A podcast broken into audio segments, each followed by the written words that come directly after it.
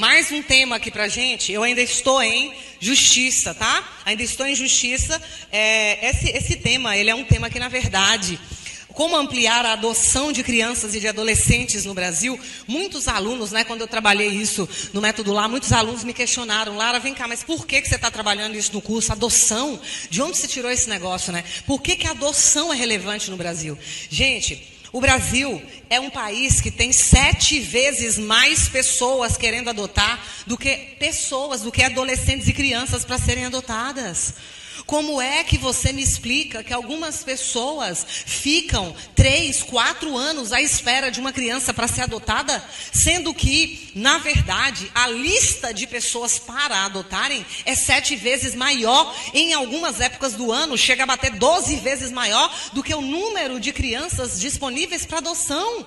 Não era para existir no Brasil orfanato, não era para existir no Brasil criança sem um lar.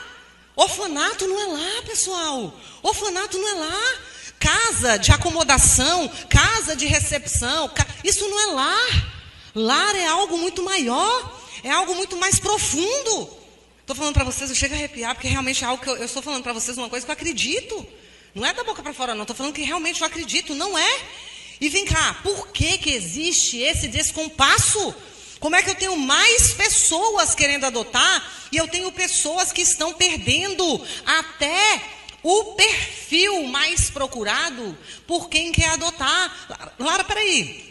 Tem um negócio errado nisso aí, eu vou te explicar o que é que está errado. De um lado, nós temos um preconceito, e essa é a linha argumentativa número um.